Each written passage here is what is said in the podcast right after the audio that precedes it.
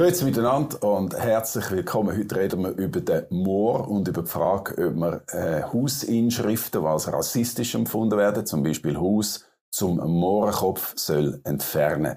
Wir reden über problematische Denkmäler, wie das von Alfred Escher, und ganz grundsätzlich über Cancel Culture und Identitätspolitik. Und zwar mit dem Marc Bourgeois. Herzlich willkommen. Guten Tag. Herr Bourgeois. Herr Bourgeois, in Zürich kennt man sie sonst nicht so, darum fange ich mit einer Frage an, die ich mir ausgelehnt habe. Wer sind Sie? Also offiziell bekannt bin ich als Kantonsrat von der FDP. Ich bin lang Gemeinderat in dieser Stadt und bin in dieser Stadt geboren, bin in dieser Stadt aufgewachsen. Ich sage immer, ich bin nicht weit gekommen, ich bin nur bis auf Zürich gekommen. Okay, und, das ist relativ. Ähm, ja, das ist relativ. das ist kein schlechter Platz zum sein. Ich, ich, bin nie weit, ja, das ist kein schlechter Platz. Ich bin nie weiter weggekommen. Und ich habe ein KMU in der Stadt Zürich, ähm, wo man Web-Applikationen entwickelt. Ja, das ist so ein bisschen meine mein Umfeld. Ich, bin, ich mache stark Gewerbepolitik, zum Teil Verkehrspolitik, Bildungspolitik. Das ist so ein bisschen Gut, das sind mein so Hintergrund. Die, das ist das, was man auf der Webseite lesen kann. Ja, genau. Das sind die reinen Fakten. Und wie tickt der Marc Bourgeois? Warum ist er in einer äh, bürgerlichen, in einer liberalen Partei? Nicht wegen seinem Namen. ja, okay, also nicht, weil er der Bourgeois oder der... Das hat nämlich relativ wenig damit zu tun, was viele meinen. Ich bin sehr ein freiheitsliebender Mensch. Ich bin der Meinung, dass jeder in dieser Stadt soll auf seine Art, auf seine Fassung glücklich werden. Und ich stelle einfach fest, dass das immer weniger der Fall ist, dass die Stadt einem immer mehr sagt, wie man richtig lebt, wie man falsch lebt, was das richtige Familienmodell ist, was das falsche Familienmodell ist. Und das geht mir völlig gegen den Strich. Ich, ich sage niemandem, wie sie oder wie er soll leben, aber ich will eben auch selber so leben, wie ich es gerne möchte. Mhm. Sie sind jetzt im äh, kantonalen Parlament, im Kantonsrat, mhm. Sie sind aber lange im Gemeinderat gewesen. Wir reden jetzt heute mindestens vom aktuellen Ausgangspunkt her über etwas, was in der Stadt Zürich gerade aktuell ist, aber mhm. wir können sehr gut über das reden. Es geht um den Bericht Rassismus im öffentlichen Raum. Der ziemlich viel äh, zu reden gegeben, weil die Idee ist von der Stadt aus, dass man solche Inschriften, wie ich es gesagt habe, würde entfernen oder wenn man sie nicht entfernt, dass man sie anders äh, sogenannt kontextualisieren. Sie haben dann sich mit dem Thema so quasi als äh, Hobbyhistoriker befasst und sich intensiv mit dem Moor befasst. Warum? Äh, da werde ich vielleicht sehr schnell einen Disclaimer vorausschicken und ich glaube, das muss man leider und auf das können wir nachher auch bei der Cancel Culture bei so Themen. Erstens einmal, wir reden heute nicht darüber, ob es Rassismus gibt. Wir reden nicht darüber, ob das gut oder schlecht ist, ist klar, dass das nicht gut ist. Wir wissen auch, dass es das gibt, auch in der Schweiz, nicht nur in Amerika. Wir reden heute darüber, wie man damit umgehen soll und wie man grundsätzlich mit so historisch äh, belastendem Erbe soll umgehen. Das ist immer das eine. Und das zweite ist, ich rede als, in dem Sinne als Privatperson. Ich bin nicht Historiker, ich bin nicht Soziolog, aber ich beschäftige mich viel mit diesen Themen. Ja. Jetzt zu Ihrer Frage, was, was ist da genau passiert, oder? Äh, es hat schon seit einiger Zeit einen gewissen Druck gegeben, wo dann äh, mit den Bewegungen in Amerika ähm, stärker geworden ist, dass man soll die, die Namen wegnehmen von den historischen Gebäuden in der Altstadt. Und der Stadtrat hat zuerst das gesagt, was ich eigentlich heute noch sage, nämlich, das bringt nichts, mit dem bekämpfen kein Rassismus. Das hat er wiederholt gesagt. Genau, das ist noch wichtig zu Wissen. Ja. Also, es hat äh, eigentlich eine andere Einstellung gegeben am Anfang, die jetzt plötzlich geändert hat. Richtig.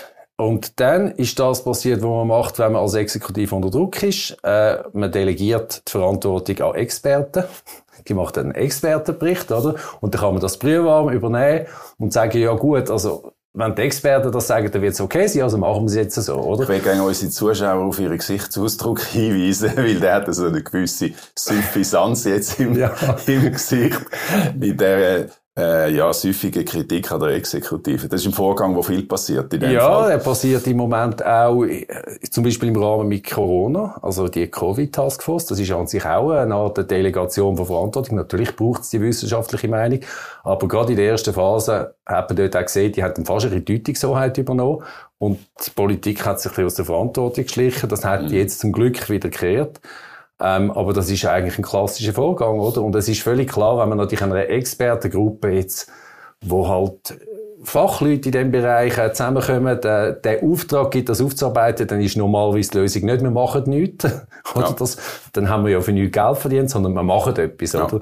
Darum ist es eigentlich klar, im Moment, wo man einen Auftrag an eine Expertengruppe gibt, endet es so, wie es jetzt, wie es jetzt geendet hat. Ja. Ich glaube auch nicht, dass das ein Weltuntergang ist. Es ist jetzt nicht so wichtig, ob die drei, vier, fünf, sechs Gebäude, ob die äh, ihren Namen verlieren, ihre historische Inschrift, das ist, das ist definitiv nicht entscheidend für die Stadt Zürich. Entscheidend ist für mich mehr die Art und Weise, wie, wie wir mit dem ganzen Problem umgehen, wie wir mit dem historischen Erbe umgehen, wie wir auch mit anderen Meinungen umgehen, weil wir müssen schauen, dass wir nicht in die gleiche Falle tappen, wo damals die Leute, die das aufgehängt haben, auch tappen sind.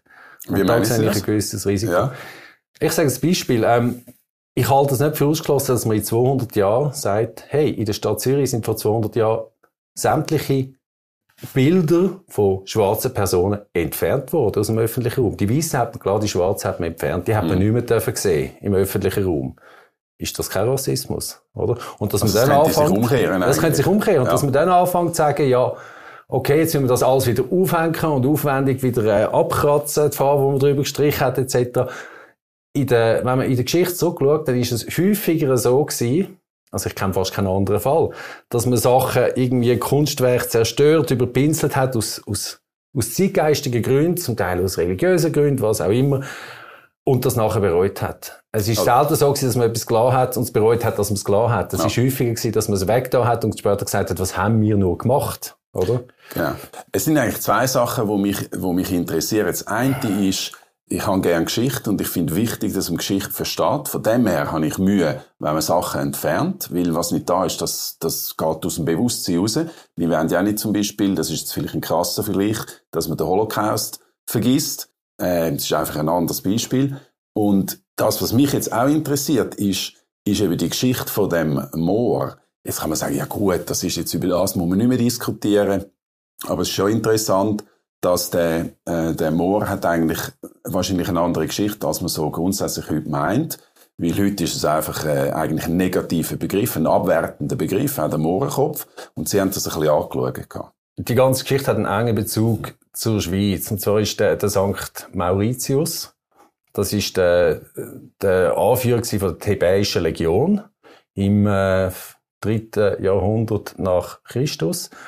Also die Thebäische Legion, römische Legion, Legion, ja, aber die ist aus Ägypten gekommen. Ja. Er selber, da gibt es Quellen, die sagen, er sei aus Syrien. Dann ist er wahrscheinlich nicht schwarz gewesen. Oder er sei aus Nordwestafrika, vom Namen her Mauritius.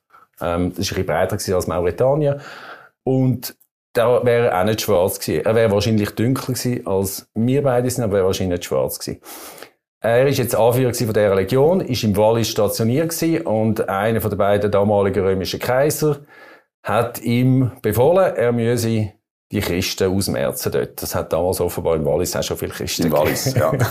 und er ist in Samoris. Das ist äh, auch später militärisch äh, ein bedeutsamer Ort im Zweiten Weltkrieg in der Schweiz. Das ist das Engnis im Wallis. Und der Kaiser ist per Zufall 10 Kilometer weiter weg gewesen, in äh, Martigny, also im Knie vom Wallis. Und der hat also den Befehl bekommen und hat es nicht so lustig gefunden, aus einem ganz einfachen Grund. Seine Legion, die hat zu einem ganz wesentlichen Teil aus Christen bestanden. Und die haben nicht wahnsinnig Lust gehabt, Christen umbringen, oder? Ja. Das hat wiederum der Kaiser nicht so lustig gefunden und hat dann gesagt, jetzt müssen wir die dezimieren, die, die Legion. Dezimieren heisst, also Dezimus jeder Zehnte Kopf Wie ab. Umpacht, ja. Und das hat dann irgendwie nicht so gewirkt. Dann hat man einfach so lange weitergemacht, bis so gut wie niemand mehr geblieben ist. Ein paar davon sind dann heilig gesprochen worden, weil sie sich eben äh, quasi als Märtyrer dagegen gewehrt haben. Ähm, hat dann auch einen Konnex mit den Stadtheiligen von Zürich, mit der Verena-Schlucht zum Beispiel im Solothurnischen. Und er ist dann später heilig gesprochen worden. Er ist auch umgekommen dort. Er ist dann heilig gesprochen worden. Es hat dann das Kloster Samaris ist dann irgendwann, ich glaube, 200, 300 Jahre später, äh, errichtet worden, ist das Kloster, das in Europa am längsten bewohnt, also durchgehend bewohnt ist bis heute, oder? Das Lustige ist, dass eigentlich der, er ist noch an ganz vielen Orten abgebildet worden. Und bis im Mittelalter ist er weiss gewesen. Also man hat ihn als Weissen abgebildet. Ja, wir haben gesagt, man weiss, man, man weiss, nicht, eigentlich nicht so recht, ob er wirklich, ja. weiss Irgendwann ist er schwarz geworden. Und heute, heute gibt es ja. Wappen von ihm. Es gibt ja viele Ortswappen, wo er drinnen ist. Mhm. Das sind oft Orte, wo dann St. Mauritius Kille haben. Ja. Auch in der Schweiz. Ähm, Oder St. Moritz. Dann zum Beispiel in Appenzell Innerrhoden ist ja ein Heiliger. Es gibt auch, vielfach ist der 22. September das auch St. Mauritius-Tag, oder? Mhm. Wird heute noch gefeiert. Auch in Deutschland gibt es viele Orte, die in die Richtung gegangen sind. Und zum Teil ist er weiß und zum Teil ist er schwarz abgebildet. St. Moritz zum Beispiel, da ist er weiß abgebildet. Ja. Der ist aber sehr oft als Krieger abgebildet. Ja. Aber das ist klar, dass das der Ursprung ist vom späteren Moor. Das ist vom Namen her der ja, Ursprung. Okay. Und dann ist das im Mittelalter, hat man ja dann ein bisschen vieles miteinander vermischt. Und dann ist der, der, der Begriff vom Moor, also das ist abgeleitet, Moor oder Moor hat man dann im, äh, im Mittelalter gesagt, mhm. ist dann übergegangen im Prinzip auf dunkelhütige Menschen, also auf farbige Menschen, hat dann, und hat sich wirklich abgelöst von dem, und, aber erst relativ viel später, also ich glaube so 16, 1700, hat man dann den Begriff ausschließlich äh, farbige, farbige Leute gegeben und nicht Mhm. Und nicht im Prinzip ähm, Mauritius oder so. Das sieht man zum Beispiel da dran. Es gibt in Deutschland eine Apotheke, die ist, ich glaube, im 17. Jahrhundert also eröffnet worden. Und dort steht noch zum schwarzen Moor. Also da hat man gesagt, das ist nicht einfach ein Moor, das ist ein schwarzer ist Moor, ja. oder? Okay. Das heisst, äh, die Geschichte, äh, ob das jetzt ein schwarzer ist oder nicht, ist eigentlich ganz offene Frage. Und der Begriff Moor, der ist eigentlich gewandert von der, wenn man so will, von den Berber äh, bis hin zu den Schwarzen. Oder? Das, ist, das ist so ein bisschen der, der Hintergrund von, von dem Namen. Okay. Und dann aber auch vom Ohrkopf. Der Ohrkopf hat noch mal eine andere Geschichte. Gut. Jetzt muss ich vielleicht einen Disclaimer machen. Eigentlich ist es ja in der heutigen Welt fast ein bisschen komisch, wenn zwei Weisse und äh, in meinem Fall ältere Männer nur über das Thema reden. Das habe ich äh, natürlich beachtet und ich habe auch äh, die äh, Gruppierungen angefragt, ob sie auch mitdiskutieren dass man kann miteinander das anschauen. Leider haben alle abgesagt, interessanterweise. Sie haben äh, alle eigentlich Zeitproblem äh, ins Feld geführt. Das sind Historiker, das sind Leute aus dem Kollektiv von da. Es ist äh, das Integrationsbüro von der Stadt, das den Bericht gemacht hat, Rassismus im öffentlichen Raum. Die haben leider alle nicht zugesagt. Darum reden wir zwei über das und wir versuchen das so neutral und äh, offen zu machen, wie das, wie das geht. Den Mohrenkopf haben Sie erwähnt. Der hat einen anderen Ursprung nach. Der ist ja erst später entstanden nachher als, äh, als Zuckergebäck. Ja, richtig. Der ist irgendwann im 17. oder 18. Jahrhundert, soweit man das kann nachverfolgen in Frankreich entstanden als äh, Eiweißschaum mit, mit Schaufelgeberguss. Und dort hat, hat er an sich auch schon den, den Namen bekommen. Also Tête de Nègre, hat man gesagt, sagt man, glaube heute noch so in Frankreich. Ja. Ähm, und ist dann von ähm, Zuckerbeck in Leipzig übernommen worden und dort äh, hat man den Mohrenkopf gesagt. Oder? Das heißt eigentlich trägt der Mohrenkopf trägt den Namen von einem möglicherweise weißen oder arabischen Mensch, ähm, ist aber schwarz. Also es ist, es ist eine relativ komplizierte Sache und es ist, es ist wahrscheinlich weniger Rassismus dabei bei dieser Geschichte, als das man meint, oder? Ja, das ist eigentlich der springende Punkt. Jetzt ist aber natürlich die Wahrnehmung, dass das heute ein rassistischer Begriff ist. Und äh, die Stadtpräsidentin sagt zum Beispiel ja, äh, das können wir nicht äh, tolerieren. Die Menschen könnten sich gedemütigt fühlen. Durch solche Einschriften an den Häusern ist es dann ihren Augen korrekt, wenn man die aus dem Grund entfernt. Also die Stadtpräsidentin hat ja zuerst etwas anderes gesagt und dann ist sie auf die Linie der Experten ja.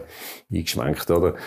Ich bedauere sehr, dass, dass die Gruppierungen nicht gekommen sind, weil ich finde, das ist ein Diskurs, wo, wo man durchaus muss führen, wie weit können so Bilder dazu führen, dass sich eben die Bilder im Kopf festigen, oder? Das ist, äh, das ist eine Frage, wo, wo für mich nicht so eindeutig ist und wo ich glaube auch in jedem Fall das Gleiche ist. Ähm, es gibt gewisse Fälle, wo ich durchaus der Ansicht bin, dass man historische Referenzen muss auslöschen, weil sie aktuell sehr problematisch können sein. Ein Beispiel ist, man hat das Geburtshaus, ich glaube, es ist das Geburtshaus, also das Haus, wo er aufgewachsen ist, vom Adolf Hitler hat man abgerissen, ganz gezielt, damit das eben nicht zu, einer, zu einem Wallfahrtsort ja. für irgendwelche Spinner wird, oder? Mhm. Und das ist wahrscheinlich ein richtiger Entscheid, oder? Ähm, auf der anderen Seite hat man, tut man sehr belastete Orte, wie zum Beispiel Auschwitz, die, die, die Reste, die dort noch sind, die tut man bewusst nicht abreißen als Mahnmal, oder? Natürlich begleitet mit dem Kontext, aber wenn wir ganz ehrlich sind, viele Leute, die dort hingehen, das sind äh, Schaulustige mit relativ wenig Hintergrundwissen und, und mhm. vielleicht auch Problembewusstsein zu, zu dieser schweren Geschichte. Aber der Punkt ist gleich interessant, dass man, dass man mindestens äh, Erklärungen liefert, in welchem historischen Kontext das etwas steht. Mhm. Und äh, ganz grundsätzlich würde ich jetzt meinen, mit diesen Häuser und diesen Hausinschriften wäre das wahrscheinlich ein, ein guter Weg, dass man eine Tafel montieren wo drauf steht, woher das kommt, was das ist mit dem St. Moritz und St. Moritz und so weiter. Ich verstehe die Entfernung irgendwie nicht. Ja, ich auch nicht. Das wäre eigentlich genau meine Lösung. Ich, ich verstehe durchaus, dass, dass man, vor allem dort, wo dann auch noch das äh, so beschriftet ist, also es gibt ja das Haus zum, ich sage jetzt das Wort, weil es so heißt, Negertanz, oder? Ähm, das gibt's in der Stadt Zürich? Ja, also ist, ist also Mohrentanz heisst es, glaube ich. Mohrentanz, Mohren, Zum Mohrentanz, Mohren, ja. Richtig, Mohrentanz, richtig heisst es, ja. Genau. Und ich, ich denke, es wäre gescheiter, man würde das lassen. Ich persönlich, wenn ich so Sachen sehe, dann bin ich meistens so ein bisschen, uh, schluck, also, schluck ein bisschen leer, weil ich halt in dieser Stadt sozialisiert worden bin und das speziell ungewöhnlich finde. Ich habe jetzt aber nicht beobachtet, dass das irgendwie ein Wallfahrtsort wäre für irgendwelche Radikale oder so, sondern die meisten Leute denken wahrscheinlich so, uh, das ist auch noch aus einer anderen Zeit. Ähm, aber es gibt ganz viele Sachen aus anderen Zeiten, wo, wo ich ein bisschen leer schlucke. Also wenn ich sehe, wie irgendwelche eben Christen abgeschlachtet worden sind oder was auch immer, dann, dann schluckt man auch leer. Aber man, man weiß ganz genau, das sind historische, das, das ist in anderen Umständen entstanden. Man weiß auch, dass es dort äh, Sklavenhandel gegeben etc. Ja. Das ist unbestritten. Und darum denke ich auch, es wäre viel gescheiter und es würde eben einem auch daran erinnern, dass es das gegeben hat, wenn man das würde in einen Kontext stellen, das entsprechend würde erläutern, als wenn man es einfach auslöscht und einfach sämtliche Bilder von farbigen Menschen aus der Stadt entfernt. Mhm. Weil das ist für mich keine Lösung. Das ist kein Umgang mit unserer Vergangenheit. Ihre Frau ist ja auch Politikerin, sie ist ja im Gemeinderat und sie hat einen Vorstoß gemacht, äh, dass man nicht nur die Art von Inschriften soll anschauen, wo wir jetzt darüber reden, sondern völlig andere, zum Beispiel Plaketten über den Lenin, wo eigentlich unkritisch ist. Ja. Wo also, sie die Frage stellt, was machen wir denn mit diesen Sachen? Ja, also ich glaube, was, was sie vor allem stört, ist der unterschiedliche Umgang mit Geschichte.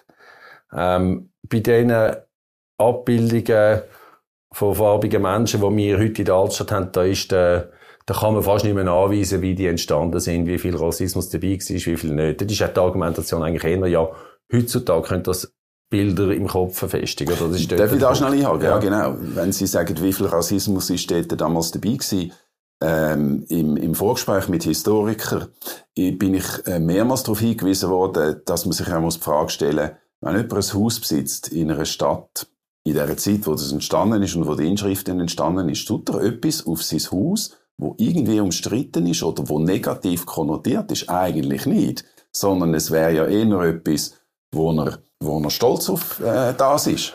Ja, das, das ist zum Teil auch so gewesen. Also, das kann man zum Teil belegen, zum Teil auch nicht. Das hat ein gewisses, eine gewisse Weitlo Welt, Weltläufigkeit äh, signalisiert natürlich auch. Aber natürlich, das muss man schon sehen, immer vor dem Hintergrund, man hat natürlich die, die Menschen damals schon nicht ganz gleichwertig gesehen, oder? Also, man hat die, die, in der gleichen Zeit haben die Menschen zum Teil vorgeführt auf Jahrmärkte etc. Also ja. wie, wie, wie Tiere eigentlich, oder? Und äh, das muss man schon im Hinterkopf haben. Aber es ist, es ist eine andere Zeit gewesen und man hat, das, das ist neu gewesen, oder? Man hat ja Schwarze nicht kennengelernt. Und man hat vielleicht auch eine gewisse Ehrfurcht, vielleicht auch mit Furcht gehabt, oder? Umgekehrt ist mir übrigens vor, vor ein paar Jahren passiert, wo, wo ich mit meiner Freundin in ähm, Madagaskar war, da hat ein kleines Mädchen, die sind dunkelhäutig dort, hat meine Freundin gesehen und hat angefangen zu heulen, weil ich noch nie einen weißen Mensch gesehen hat. Also, ja. Das ist vielleicht ganz, ja, das ist vielleicht ganz ein ähnlicher Effekt, oder man hat, es ist eine gewisse Furcht, aber man weiß auch, das ist weltläufig, das ist äh, Kolonialismus, wir erobern die Erde, etc. Ja. Ähm, das ist, das ist der Hintergrund, von dem man das Ganze muss sehen. Und, das ist das eine. Was aber gleichzeitig natürlich passiert ist, ist, durch die technologische Überlegenheit, wo, wo der Westen oder die kolonisi kolonisierenden Mächte haben, hat man natürlich die Menschen wirtschaftlich zu seinen Gunsten eingesetzt. Das klingt jetzt sehr nett, aber man hat sie einfach versklavt. Nein, wir reden von Sklavenhandel, ist klar, wir kommen noch auf das, oder? Wenn wir über Kolonialismus jetzt, Ihre Frage reden. ist aber, äh, ist wegen der anderen Sachen, wegen, wegen, wegen Lenin zum Beispiel. Beispiel. Der Lenin ist jetzt einfach ein Beispiel, oder? Ich glaube, die Schwierigkeit dort ist die Ungleichbehandlung, weil während man beim einen nicht so recht weiß, was der Hintergrund ist und das doch schon ein Zeitchen her ist, äh, zum grössten Teil, ist die Lenin-Geschichte ungefähr gut 100 Jahre her, oder 1917, 18 hat er da gewohnt. Er ist von da in die Oktoberrevolution gezogen, hat dort angefangen, das Gulag-System aufzubauen, wo hunderttausende Menschen nach politischen Kriterien ähm, letztendlich äh, vernichtet worden sind. Und das weiß man. Und trotzdem hat es im Volkshaus eine Plakette, die ist, die ist erst, ich glaube, in den 60er Jahren von den, von den Sozialdemokraten dort errichtet und, und feierlich eingeweiht worden, wo man von diesen Gulag schon lange gewusst hat, oder? Und gleichzeitig hat es auch eine Plakette, völlig eine unkritische, wo auch eine sozialdemokratische Mehrheit aufgehängt hat, am Haus an der Spielgasse, wo der Lenin gewohnt hat, wo er noch Bücher geschrieben hat, bevor er dann in die Oktoberrevolution gegangen ist. Das ist sehr problematische, ein sehr problematischer Aspekt. Man weiß ja, wo er sich bewegt hat, Lenin, dass er da einen Vortrag gehalten hat. Und das wird nicht kontextualisiert. Obwohl da Millionen von, von Opfern letztendlich darunter gelitten haben, oder? Warum ist das so? Es gibt einen langen Streit, einen, einen historischen eigentlich, zwischen der Rechten und der Linken, äh, was schlimmer ist und was mehr thematisiert wird. Der, der Terror von rechts, vom Hitlerregime oder der Terror von links, vom Stalin und äh, der Leninismus? Also ich glaube, so Opferbuchhaltungen sind immer schwierig und führen zu nichts, oder?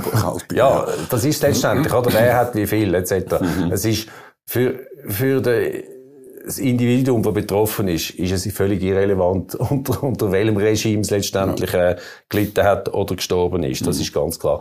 Darum, darum sind das immer schwierige Sachen. Aber historisch ist es natürlich schon nicht irrelevant, ob jetzt jemand äh, vielleicht zehn Menschen auf dem Gewissen hat oder eine Million Menschen auf dem Gewissen mhm. hat. Das ist dann schon, gibt dem einfach ein anderes Gewicht und, und vielleicht auch eine andere, ein anderer Bedarf nach, nach Erinnerung, auch weil es natürlich viel mehr Nachfahren gibt äh, von diesen Menschen.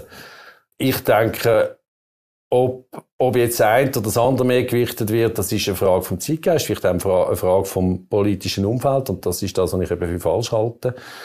Wir haben in der Stadt Zürich ein anderes Beispiel und das ist äh, das Schauspielhaussaal. Das Schauspielhaus ist ähm, bekanntlich während dem Zweiten Weltkrieg so ein bisschen, ist eigentlich die einzige namhafte deutsche Bühne gewesen, wo man sich kritisch hat können gegenüber äh, dem nationalsozialistischen ja. Deutschland, wo eigentlich um uns herum war damals, ähm, äußern. Und das, das ist äh, historisch. Das war eine Oase, ja, ist eine Oase richtig, genau.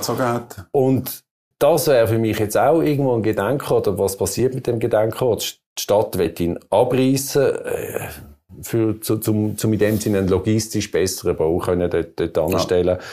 Da muss ich auch sagen, das ist für mich auch ein schwieriger Umgang mit Geschichte. Vor allem muss man sich überlegen, ist es überhaupt nötig? Das ist eine andere Frage. Aber ich glaube einfach schon, dass da nicht mit gleichen Ellen gemessen wird, weil man wahrscheinlich würde jetzt Expertenkommission auf das ansetzen, dann würde die logischerweise auf den Schluss kommen, das muss man auch irgendwie kontextualisieren oder was, oder? Also, mhm. Aber da ist sicher, da ist sicher in der Stadt Zürich eine politische Schlagseite da, das ist ganz klar. Wobei, wie gesagt, das relativiert natürlich das nicht, die, die, die äh, kolonialen Berührungspunkte von der Stadt Zürich. Ja. Also das, das ist ja die, über die reden wir trotzdem, das ja. ist klar. Und das ist auch stark im, im Fokus jetzt. Und der koloniale Bezug, der Sklavenhandel, der ist natürlich auch aufgebracht worden. Der wird jetzt immer mhm. mehr zu einem Thema. Zum Beispiel hat man eine Historikergruppe eingesetzt, um zu untersuchen, was die Familie Escher zu tun hat mit Kolonialismus und mit Sklavenhandel. Mhm. Wegen dem grossen, in meinen Augen tollen Denkmal vor dem Bahnhof von Alfred Escher. Und ist eigentlich noch verrückt. Also wir sind in einem grossen Spannungsfeld zwischen den unglaublichen Leistungen. Viele von den wichtigen Instituten in der Schweiz gehen auf den Escher zurück. Mhm. Kreditanstalt, äh, Rentenanstalt, äh, Gotthardtunnel und so weiter. Also ohne den Mann wären wir, wären wir gar nicht dort, wo wir sind. Aber seine Onkel, zwei glaubt, zwei Onkel, mhm. sind tatsächlich im, nicht im Sklavenhandel verstrickt gewesen, aber haben auf Kuba Sklaven gehabt. Wie relevant ist das? Also sie, sie haben Sklaven beschäftigt, das sind, äh, ich glaube, knapp 90 gewesen. Und es gab vielleicht noch ein bisschen weiter, der, der Alfred Escher hat dann auch Geld geerbt, wo letztendlich auch aus Erträgen von, von, von, von der Plantage auf Kuba ähm, ja, rausgezogen worden sind, oder?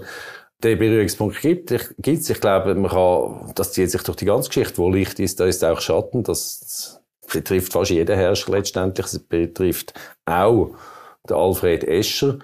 Und ich glaube, auch da ist der richtige Umgang, dass man das in, in einen Kontext setzt. Er selber hat keinen Sklavenhandel betrieben, das muss man schon klar sagen. Mhm. Aber er hat indirekt letztendlich davon profitiert. Er hat wahrscheinlich auch davon gewusst. Er ist nämlich, glaube ich, einmal in Kuba gewesen und hat sich das angeschaut, oder?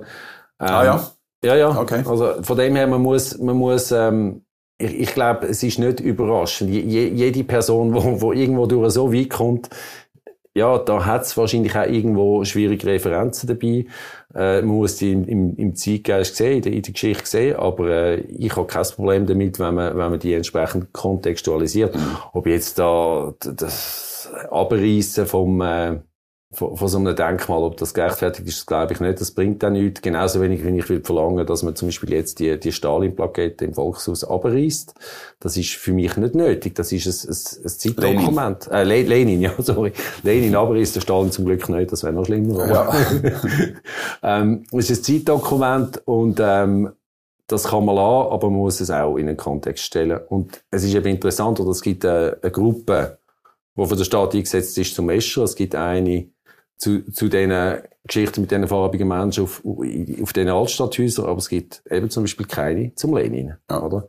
Also es gibt verschiedene Gruppierungen, es gibt noch mehr jetzt. Die Verwaltung macht quasi einen recht grossen Aufwand äh, für diese Sachen und äh, aber das lassen wir jetzt mal so stehen, wie, wie stark das der Fokus ist auf diesen Sachen.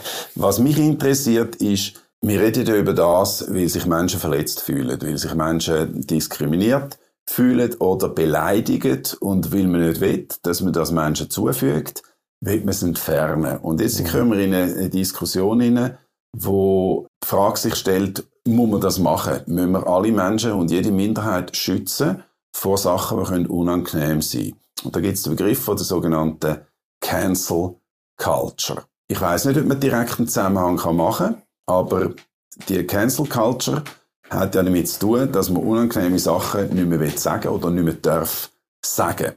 Und da gibt es zwei Seiten in der Debatte. Die, die das kritisieren, die Cancel Culture, die sagen, unsere Meinungsfreiheit ist in Gefahr.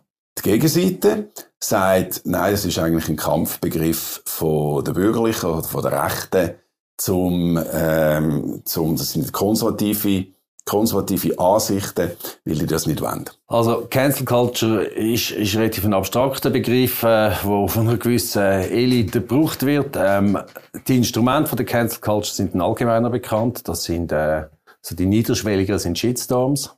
Das ist bekannt, oder? Ja. Es hat aber Cancel Culture hat es zu jeder Zeit gegeben. Also die, die sich nicht mehr geäussert haben, weil man Nachteile äh, befürchtet hat. In der DDR hat man lieber nichts gesagt, oder? Oder dann wirklich nur, wenn die Haustür geschlossen war und gar keiner zugelassen hat, oder? Weil der Nachbar ja könnte und so. Ähm, dort ist dann schon ein bisschen, äh, handfester geworden, die Cancel Culture. Und äh, in, in, im, im Russland, so Mitte vom letzten Jahrhundert, dort ist es dann sehr handfest gewesen. Wenn man sich dort fest geäussert hat, dann ist man irgendwann mal ja, im Gulag gelandet, oder? Mhm. Das ist auch Cancel Culture. Also die sind wirklich cancelled worden, oder? Von dem her, das, was wir heute erleben, ist, ist, ist noch relativ harmlos, aber aber für mich nicht unproblematisch, weil, und da würde ich jetzt halt auch wieder in die Geschichte so wenn man, es, es ist, es hat meistens dann, ist es schwierig geworden gesellschaftlich, wenn man keine freie Meinungsäußerung mehr gehabt hat. Egal in welche Richtung, oder? Dann ist es schwierig geworden. Wenn man die Meinung hat können äußern, dann, und alle ihre Meinung können äußern, dann gehe ich davon aus, und die Medien auch ihre Rolle wahrnehmen, und man Medienfreiheit hat, dann gehe ich davon aus, dass die Bevölkerung, und da halte ich eben wahrscheinlich ein bisschen mehr von der Bevölkerung als unsere Stadtregierung, sich schon eine Meinung kann bilden und, und einigermaßen das ausgewogen kann anschauen. Und darum glaube ich auch nicht, dass eben, dass, dass, dass so Sachen nötig sind, sondern die Bevölkerung ist nicht ganz blöd. Die Bevölkerung kann das, kann viel mehr einordnen, als das man meint. Und man muss es nicht wegstellen von der Bevölkerung. Das sind ja, äh, Trends, die vor allem aus Amerika kommen, von den Universitäten, auch in Deutschland wird das relativ äh, gross jetzt. Und es gibt aber auch Gegenbewegungen. Es gibt äh, zum Beispiel 130 Professoren von einem sogenannten Netzwerk Wissenschaftsfreiheit, wo sich echte Sorgen machen wo sagen, äh, gerade äh, die freie Meinung und vor allem die freie Forschung darf nicht unter dem Druck passieren von moralischen oder von ideologischen Beschränkungen.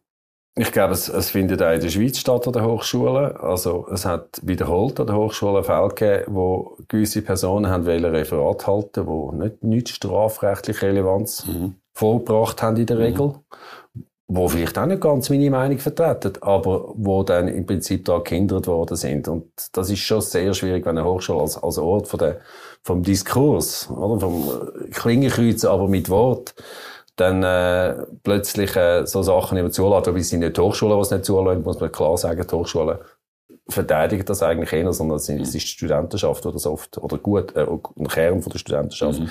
wo das nicht unterstützt. Ich, ich glaube, auch da kann man einen Bogen schlagen zur heutigen Zeit. Wer heutzutage, wer sich heutzutage wagt, auch schon nur wagt, irgendeinen Entscheid vom Bundesrat oder Geschwindigkeit von der Öffnung bei Corona anzuzweifeln, der ist sehr schnell Corona-Leugner, oder? Also man, man tut dann gar nicht mehr anschauen, was, oder anhören, was die Person zu sagen hat, sondern mhm. du zweifelst an dem, was der Bundesrat macht und an der hochheiligen Taskforce, du bist ein Corona-Leugner anstatt im Prinzip das auszudiskutieren und zu sagen, ja, es gibt wahrscheinlich verschiedene Wege, wenn man weltweit schaut, wie, wie, wie die Staaten mit der Pandemie umgehen. Es gibt nicht nur eine Lösung, oder?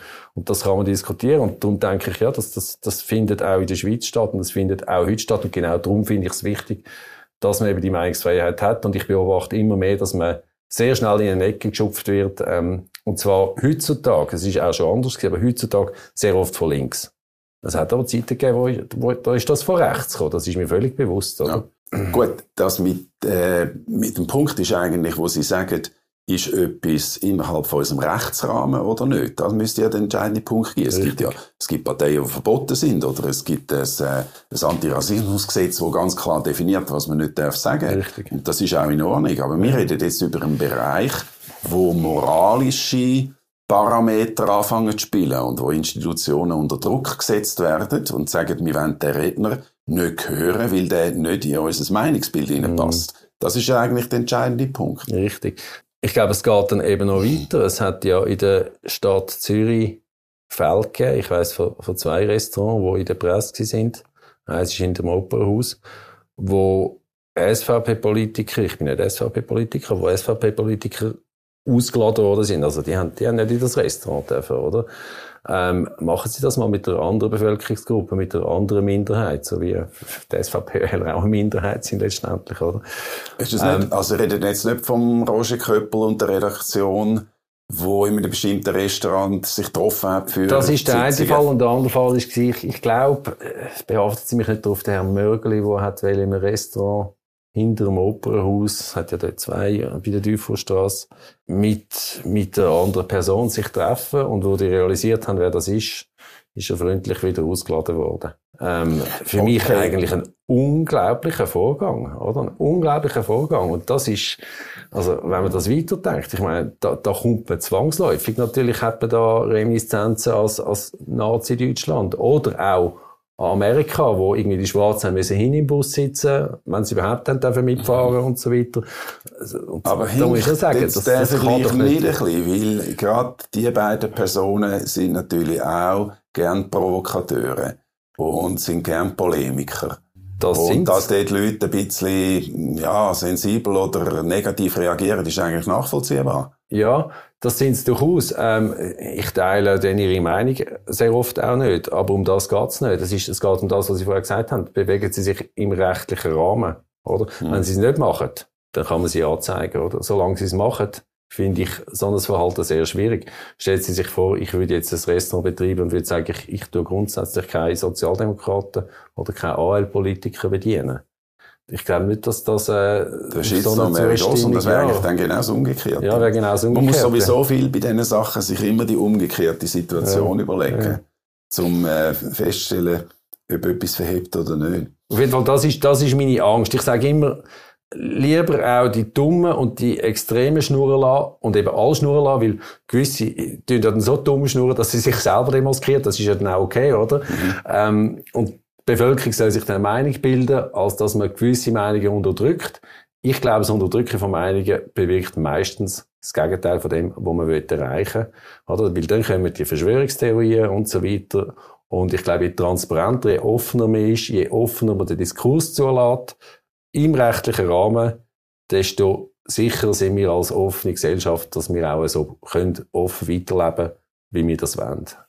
Das ist natürlich auch klar eine bürgerliche oder eine liberale Position, dass man den Leuten auch Vertrauen schenkt und sagt mir, äh, die Leute müssen selber ihre Eigenverantwortung auch wahrnehmen und die freie Meinung ist so ein wertvolles Gut auch in einer Demokratie, dass ich auch staune, äh, dass es gerade in Amerika so ein Trend geworden ist, wo ja die Meinungsfreiheit absolut zentral ist. Da haben wir ja sehr, sehr viel gemeinsam mit den Amerikanern.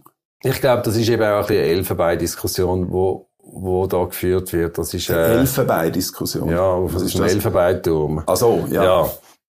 Ich glaube, das ist eine Diskussion, die sehr eine kleine Schicht führt. Auch das, was wir jetzt diskutieren. Die meisten Leute auf der Straße äh, werden von Cancel, mit, mit dem Begriff Cancel Culture wahrscheinlich nicht viel können anfangen, oder? Von dem her, ich, ich glaube, am Stammtisch in Amerika, sofern es dort noch Stammtisch gibt, ähm, ist das nicht das Problem, sondern das Problem ist wirklich an diesen Hochschulen, wo relativ eine akademische Elite sich so anfängt, äh, vielleicht in die eine oder die andere Richtung durchsetzen. Aber ich glaube nicht, dass das ein, also, ein Abbild ist von Amerika. Das glaube ich nicht. Okay. Aber zurück in die Schweiz. Also ich erlebe es doch relativ viel, dass Leute sagen, äh, wir dürfen eigentlich nicht mehr sagen, was wir denken. Weil dann werden wir eben, dann haben wir sofort einen Shitstorm oder äh, wir dürfen heute nicht mehr äh, irgendwie mal ein bisschen über die Schnur hauen, indem man etwas Ungeschicktes sagt. Bei der Politik ist es, äh, ist es doch sehr delikat geworden, wenn ein Politiker einen falschen Begriff oder eine falsche Redewendung verwendet, dann hat er relativ schnell einen Shitstorm am Hals. Ja, ich kann mich erinnern an einen Fall, da bin ich noch im Gemeinderat war, da hat ein, ein SVP-Politiker den Begriff Asylant gebraucht, statt Asylsuchende. Mhm. In der Bevölkerung reden sehr viele Leute von Asylanten. Es hat, zum Teil hat sogar der Bund früher auch davon geredet, mhm. oder? Die Reaktion war dann, dass ein AL-Politiker aufgestanden ist und ihn Arschloch bezeichnet hat. Und das ist offenbar die angemessene Antwort. Mhm. Es ist ein problematischer Politiker der das gesagt hat. Das ist ja so. Nur ist einfach die Frage, oder? Und da sind wir bei, de, bei diesen Begriff. Und das ist ein Bereich, wo ich schon überfordert bin, wo aber, äh, äh, Leute, die sich weniger mit der Frage beschäftigen, erst recht überfordert sind. Wir haben immer mehr Begriffe, die verbrennen. Und sie verbrennen immer schneller. Oder? Und dann müssen wir wieder neue Begriffe suchen, mhm. oder? Also, der Schwarz ist schon fast schwierig heutzutage, oder? Heute ist People of Color, muss man, ich glaube, sagen. Und das ist, also, die wechseln sich immer schneller Erfolg ab, die mhm. Begriffe. Aber das ist eben auch wieder nur eine kleine Blase, die dann die braucht, oder? Plus äh, gewisse Medien, die die brauchen, ähm, wo dann die anderen früher oder später automatisch nachziehen.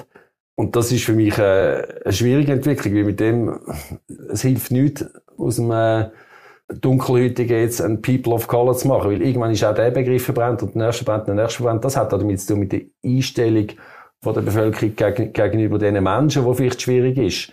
Und dann verbrennen die Begriffe automatisch. Mhm. Ich glaube, man, man, muss die Einstellung ändern und nicht Begriffe ändern. Oder wir probieren mit Begriffsänderungen immer schneller Begriffsänderungen mhm. das Problem in den Griff bekommen. Und ich muss sagen, nein, das, das ist nicht die Lösung. Das geht für mich in die gleiche Richtung wie, äh, dass man eben Bilder von, von schwarzen Personen aus dem öffentlichen Raum entfernt. Das ist nicht die Lösung, oder? Sondern man muss in den Köpfen die Haltung ändern gegenüber dem, damit die Leute eben so wie, wie mir das auch passiert, so ein bisschen leicht erstaunt, leicht mit Befremden vielleicht auch zur Kenntnis nehmen, ähm, aber das eben auch können vielleicht einordnen, oder? Wenn man, wenn man ihnen entsprechend vielleicht auch der, das Umwelt erzählt, oder? Genau, die Frage ist, was ist, was ist der richtige Weg, wo wir gehen als Gesellschaft? Und wenn man jetzt das weiterdenkt, äh, nochmal zurück zum Beispiel vom, vom Moor. Es gibt ja einen Haufen Familien, die Moor heissen. Mhm. Oder es gibt eine Mörlistrasse. Mhm. Ähm, die Frage ist, wo, wie weit gehen wir dann? Müssen die, müssen die Familiennamen geändert werden, zum Beispiel? Oder muss man die Straße umtaufen? Gut. Also, meiner Meinung nach nicht. Äh, es ist diesen Familien freigestellt, einen Antrag zu stellen, ihren Namen zu ändern, wenn sie es für nötig finden, oder? Aber ich glaube, mit dem, mit dem bewirkt man nichts. Das ist, man muss, man kann, man kann nur im offenen Diskurs die Haltung der Leute ändern ich glaube, jeder Mensch, der Kontakt hat mit, mit, oder regelmäßig Kontakt hat, auch mit anderen Bevölkerungsgruppen, das müssen jetzt nicht nur Schwarze sein, das können auch Ex-Jugoslawen sein, mhm. es können orthodoxe Juden sein, genau. oder? Der, der merkt relativ schnell, du, das sind ja normale Menschen, da gibt's die Netten und die ein weniger Netten, wie bei uns auch, oder? Also, von dem her, je, je, je eher der Kontakt stattfindet, desto weniger nötig ist ja, das, das auch. Ist eben für mich, das ist für mich gar keine Frage. Also, wir haben einen Freundeskreis, der so divers ist, wo aus all diesen Gruppierungen fast besteht. Und ich mhm. bin als, als Reporterin 70 Länder gewesen, glaube ich, haben viel in mhm. Afrika gedreht. Darum, für mich ist das eben, wie Sie sagen, eine sehr, sehr, sehr akademische äh, Diskussion. Aber ich mhm. nehme natürlich zur Kenntnis, dass die Leute, und das, das muss man ernst nehmen, sich durch gewisse Sachen auch beleidigt mhm. oder rassistisch mhm. angegriffen fühlen. Und das haben wir gesagt, das ist nicht unser Thema heute. Mhm. Die Frage ist, was machen wir und wie weit gehen wir? Und wir haben jetzt noch eine neue, äh, eine neue Entwicklung, die hat sich sehr schön herauskristallisiert bei der Inauguration von Joe Biden als neuer mhm. Präsident, wo die schwarze junge Dichterin, die Amanda Gorman, mhm. ein äh, tolles Gedicht rezitiert hat und jetzt wird man das übersetzen und jetzt ist plötzlich die Frage auftaucht, ist es überhaupt möglich, dass jemand, der nicht schwarz oder People of Color ist, was also nicht gleich tickt wie die äh, Dichterin, das kann übersetzen. Ich glaube, und darum bedauere ich sehr, dass niemand, dass niemand äh, von diesen Protagonisten, Protagonistinnen, die in dieser Gruppe sind oder das Ganze auch äh, befeuert haben in der Stadt Zürich gekommen ist. Weil es ist mir schon bewusst, es ist etwas anderes, ob man als Außenstehende über das redet oder ob man selber eine betroffene Person ist. Und da hat man mhm. möglicherweise eine andere Sichtweise. Das ist mir schon bewusst. Ich bin insofern betroffen, als dass ich eben einer von der Gemeinden bin, also von denen, die sich vielleicht die falsche Meinung bilden, oder? Von dem her bin ich schon auch betroffen, aber nicht betroffen in dem Sinn, dass ich die Nachteile davon, davon habe. Das ist klar. Und das geht ja eigentlich in eine, in eine ähnliche Richtung, dass, dass man quasi sagt, ja, nur eine betroffene Person kann überhaupt, ähm, kann das überhaupt machen? Ich glaube, das ist jetzt für mich nicht, nicht so ein relevanter Punkt. Wenn man der Ansicht ist, dass das eine schwarze Person muss übersetzen, dann soll das eine schwarze Person übersetzen. Da bin ich also völlig schmerzfrei. Ich versuche nur einen Bogen zu finden zu der neuen äh, Thematik von der Identitätspolitik. Mhm.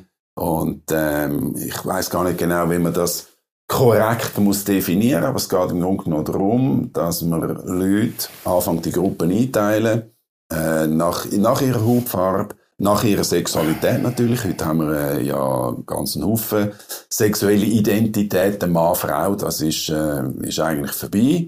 Im Alltag nicht unbedingt, aber äh, auch so ein bisschen in der akademischeren Diskussion, bei den, bei den Gruppierungen, die sich bilden natürlich. Was halten Sie von dem? Ja, also grundsätzlich ist das Schöne, wir sind alle in irgendeinem Bereich eine Minderheit, oder? All von uns sind mhm. irgendwo eine Minderheit. Mhm. Sagt das religiös, sagt das von der Hautfarbe, sagt das von der politischen Haltung. Und man kann natürlich beliebig viele Minderheiten definieren. Früher, ich, ich, ich sage immer so das Beispiel, früher hat man gesagt, divide, divide et impera, also teile und herrsche, oder? Du, du äh, schauen, dass das kleine Einheiten gibt, die am liebsten sich gegenseitig bekämpfen, dann hast du nämlich Macht drüber, oder? Und das ist für mich eine Tendenz, die im Moment stattfindet, äh, anstatt dass man Verständnis schafft füreinander, macht man genau das Gegenteil. Man, man, man, man separiert die Gesellschaft in ganz viele kleine Splittergruppen und schafft Gräben und jede von diesen Gruppen fühlt sich in irgendeinem Bereich benachteiligt, ist sie wahrscheinlich auch in vielen Bereichen. Äh, für mich ist das einfach kein, kein Zukunftsrezept. Für mich ist es das Gegenteil von einer Gesellschaft. Das ist eben eine, ein Auseinanderreißen von der Gesellschaft, oder?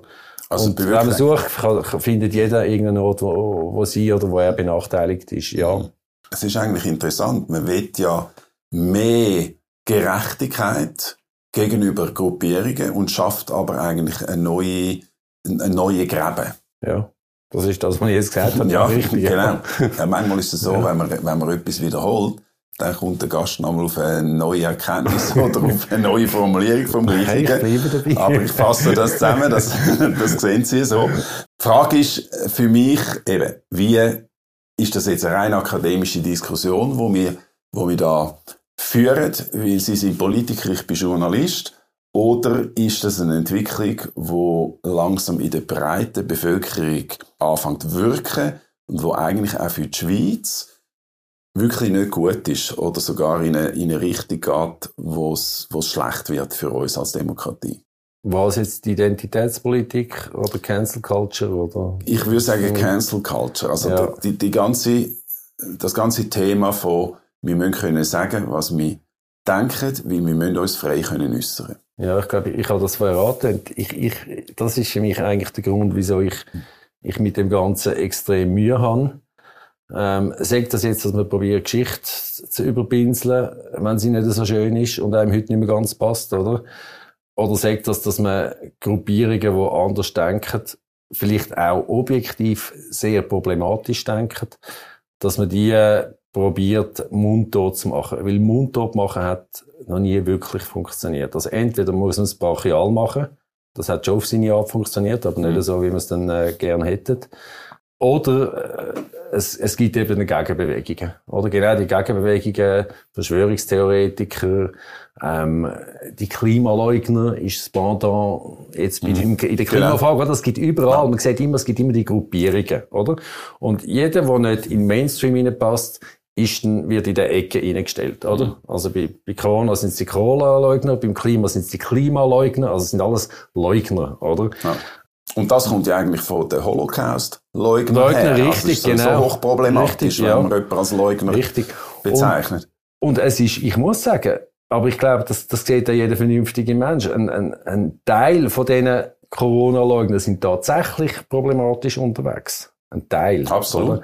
Ein Teil von der von den Klimaleugner sind auch problematisch unterwegs, oder? Man kann, beim Klimawandel kann man über die Massnahmen diskutieren. Ich glaube, dass er existiert und mit größter Wahrscheinlichkeit menschengemacht ist. Über das muss man nicht diskutieren. Das ist, das ist wohl so. Es ist die Frage, wie man dagegen, damit umgeht. Gleich wie beim Rassismus. Wie geht man damit um? Und beim Holocaust ist es ein bisschen anders. Dort ist, ich glaube, jeder, der das leugnet, hat irgendwie ein Dachschaden. Dort haben wir einfach ganz andere Fakten. Oder, ja, Faktenlage. Also, Faktenlage also. ist offensichtlich dort. da muss man nicht drüber diskutieren, da muss man schon sehr einen grossen Dach, da sind eigentlich alle, die in die Richtung gehen, sind, sind, äh, sind neben den Schuhen, oder? Aber in der anderen Gruppierung eben nicht unbedingt, oder? Und äh, das ist für mich eine schwierige, sehr schwierige Entwicklung, wenn dann äh, eine gewisse Elite die Leute einfach, und das ist ja die Elite, die die in, in eine Ecke reindrängt, oder? Weil ich nicht glaube, dass die Leute ihre Meinung ändern, sondern ich glaube eher, dass die Leute ihre, also sich radikalisieren, letztendlich. Und viel extremer werden noch, weil sie sich nicht verstanden fühlen, weil sie sich übergangen fühlen, weil sie eben cancelled werden, oder? Weil ihre Meinungen nicht erscheinen in den Medien. Das ist, äh, ja, das ist für mich kein, also kein Zukunftsmodell für die Schweiz. Es könnte eigentlich eine kontraproduktive Wirkung haben. Und tatsächlich äh, hat man das Gefühl, gerade jetzt, wenn man Corona-Debatte anschaut, dass sich die Leute radikalisieren. Und ich finde das, ich finde das sehr schlecht. Also, ähm, ich habe mich ja intensiv mit dem Thema auch beschäftigt und habe auch eine kritische Einstellung. Aber mir ist dann auch unwohl geworden dabei, wie Leute äh, quasi anfangen, in einer Blase hinein sein und, und sich radikalisieren. Und ich habe auch das Gefühl, das, was Sie gesagt haben, es muss möglich sein, dass man normal und auf, auf den Fakten, die vorhanden sind zumindest, dass man über die diskutiert. Und das sind, das sind ein Haufen Themen, die wir haben, wo, wo mehr und mehr in einem gewissen Sinn tabuisiert werden. Ja, sehe ich genau gleich. Ich kann leider nicht widersprechen. Es ist, ähm, ich, ich fürchte, dass das immer mehr wird kommen, dass das als Erfolgsrezept angeschaut wird äh, in der Politik, wenn, wenn, wenn jemand nicht dem Mainstream entspricht, dann äh, wird er entweder nicht erwähnt oder wenn sie oder er erwähnt wird, dann eben in so einer radikalen Ecke rein. Und wer sich eh schon radikal fühlt, ja, der wird wahrscheinlich auch radikal, weil der, der wetten das an, der nimmt das andere wie nicht mehr zur Kenntnis, verzieht sich in eine Social Media Blasen rein, wird dort bestätigt in ihren Meinungen. Und dann kommt es so aus, also ich, ich erlebe das auf Social Media auch sehr stark, dass es ähm, zum Teil Leute gibt, die meine Kritik vielleicht an gewissen Massnahmen oder am Umgang mit Corona teilen und dann wie das Gefühl haben, es geht noch viel weiter, sie fühlen sich dann ein bisschen verstanden. Und für mich ist dann aber das die Kritik. Und für sie ist dann, geht es noch viel weiter und sie, sie weitert da ganze Geschichten. Das ist dann fast eine Bestätigung von ihrer, sag jetzt mal, Verschwörungstheorie. Richtig. Also es ist zum Teil, dann schreibst du etwas und dann kommen darunter Kommentare, wo man sagen, ja, Ganze so habe ich es eigentlich nicht gemeint, oder? Und das ist, das ist noch schwierig, oder? Also, weil am Schluss, ist, am Schluss ist der ganze Kontext, der gesehen wird und, und eigentlich hast du ja nur einen kleinen Teil dazu beitragen, oder? Das kann man aber, muss man auch sagen, kann man natürlich und wird auch bei Social Media als Instrument eingesetzt, hüben wie drüben, dass man im Prinzip etwas unverfänglich sagt, aber ganz genau weiß, wie die Leute werden reagieren und wie sie werden darauf anbeissen, oder? Okay. Ähm, auch, auch problematisch, findet aber auch statt natürlich, oder? Weil da hat man ja selber nichts gesagt, oder? Man ist ja ganz äh, sachlich gewesen, aber man tut in dem Sinn, ja, die Leute auffühlen, oder? Und, und antreiben durch das. Das ist, das ist auch etwas, was es gibt. Über Social Media, äh, könnte man natürlich noch stundenlang reden. Das ist eine Entwicklung, die ganz eigene Dynamiken angenommen hat. Mhm. Aber das lassen wir jetzt auf der Seite.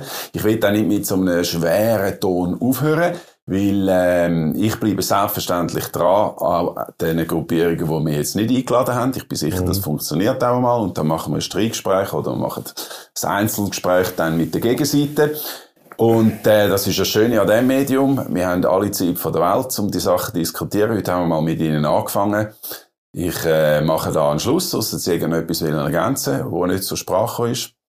Ich glaube nicht. Ich hoffe einfach, dass wir auf allen Seiten uns immer wieder hinterfragen, ob wir genügend tolerant sind gegenüber äh, anders denkenden Leuten und dass, man, dass wir den Mut behalten, Leute reden zu lassen, auch wenn sie nicht die eigene Meinung haben, auch wenn sie Dummheiten erzählen.